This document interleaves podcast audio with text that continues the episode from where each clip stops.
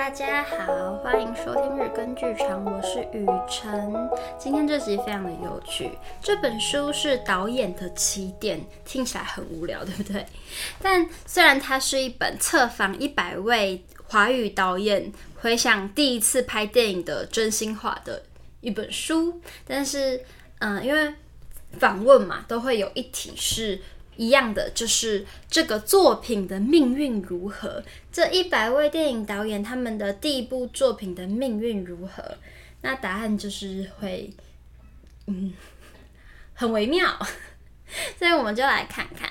首先呢，我选的这个是易智言导演，因为这个剧本是我也有演过的，叫做《寂寞芳心俱乐部》。那这个作品的命运如何呢？他说。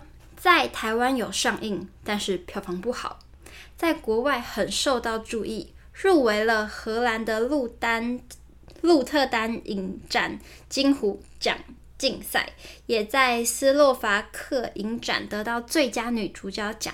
由于这样的结果，在当时很自然地被归类为影展电影，我也被贴上艺术导演的标签。好的，我们也不多做评价。这就是他这部戏的命运。下一部是《冬春冬春的日子》，是王小帅导演的。他这部作品的命运是。拍完之后，就如众所周知的，这部电影被列为黑名单，因为当时我们想办法从香港出去，然后从香港运到了鹿特丹影展、温哥华影展，在鹿特丹影展放映的时候，就被国内下通知进入禁单还黑名单，因为我们这部电影没有跟当时的计划经济时代提出申请批保，在国内就不能上映。就落到这个命运，因为第六代，或者是说电影刚出来，所以很难做市场上的发行。这部片子后来被电视台购买，比如说著名的 BBC 英国广播公司购买，就是这个电影的基本状况。电影节也去了很多，拿了不少奖，这也是一开始独立电影的基本命运。刚刚。停了一下的第六代电影导演，他有一个注释是说，嗯，就是一九八零年代开始，一批从电影学院毕业的年轻人投入电影的拍摄工作。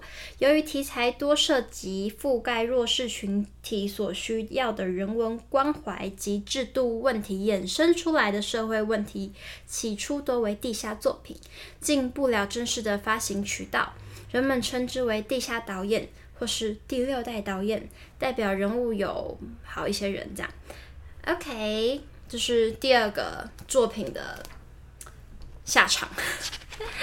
下一个要介绍的是《给咖啡加点糖》，这是孙周导演的作品。给咖啡加点糖的作品命运呢？他说：“只要影片能通过电影审查，电影导演的职责就完成了。推广宣传也非常简单，就是厂里找一两个记者采访采访，几乎没有商业化的市场运作。那时实行的是作家电影，如果电影艺术杂志能发一篇专访，就算是对新导演一个权威的认定了。”当时的纽约影展选中给咖啡加点糖，几年之后我才知晓此事。对此我并不太在意。记得当时拿到学校学院里放映，老师们还是给了肯定的评价，可观众的观影感受却不好。我知道这是因为我在影片中所用的结构和剪接方式的缘故，有一定的实验性质。现在再看这些就已经不足为奇了，可对于二十多年的中国观众理解起来，确实是会非常的困扰。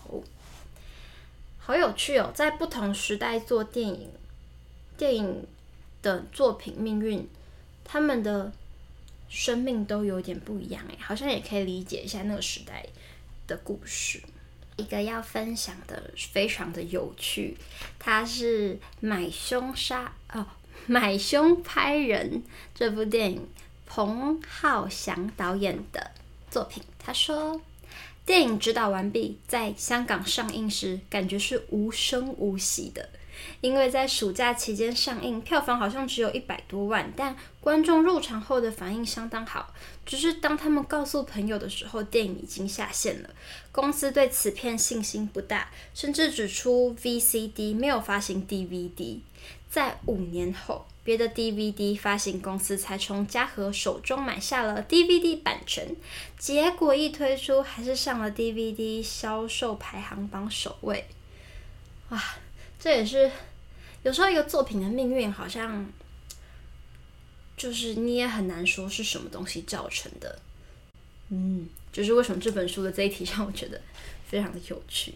那推荐这一本书的原因，当然不是因为我觉得这题这一题很有趣而已啦。它里面有一些更有深度的问题，包括可能在这个故事中。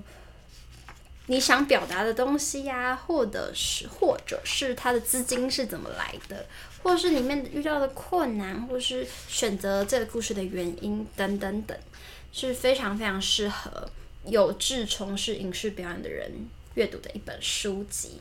那我今天用一个很简单的方式跟大家分享这一本书，我只是想要说，因为最近在卖票嘛，票房真的很难，就是很难好起来。那啊，这个问题也是有点难解，因为现在很多很多戏在线上，那我做的又不是商业的作品，所以需要是想要安静下来的观众，可能才愿意走进剧场买票。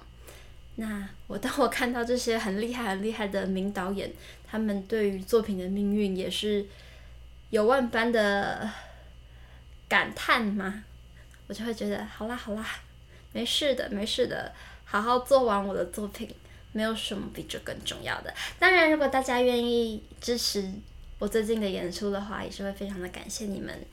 欢迎到我的 IG 去看我最近有哪些演出，然后很愿意、很期待、很希望能够在剧场里和我的听众朋友们见面。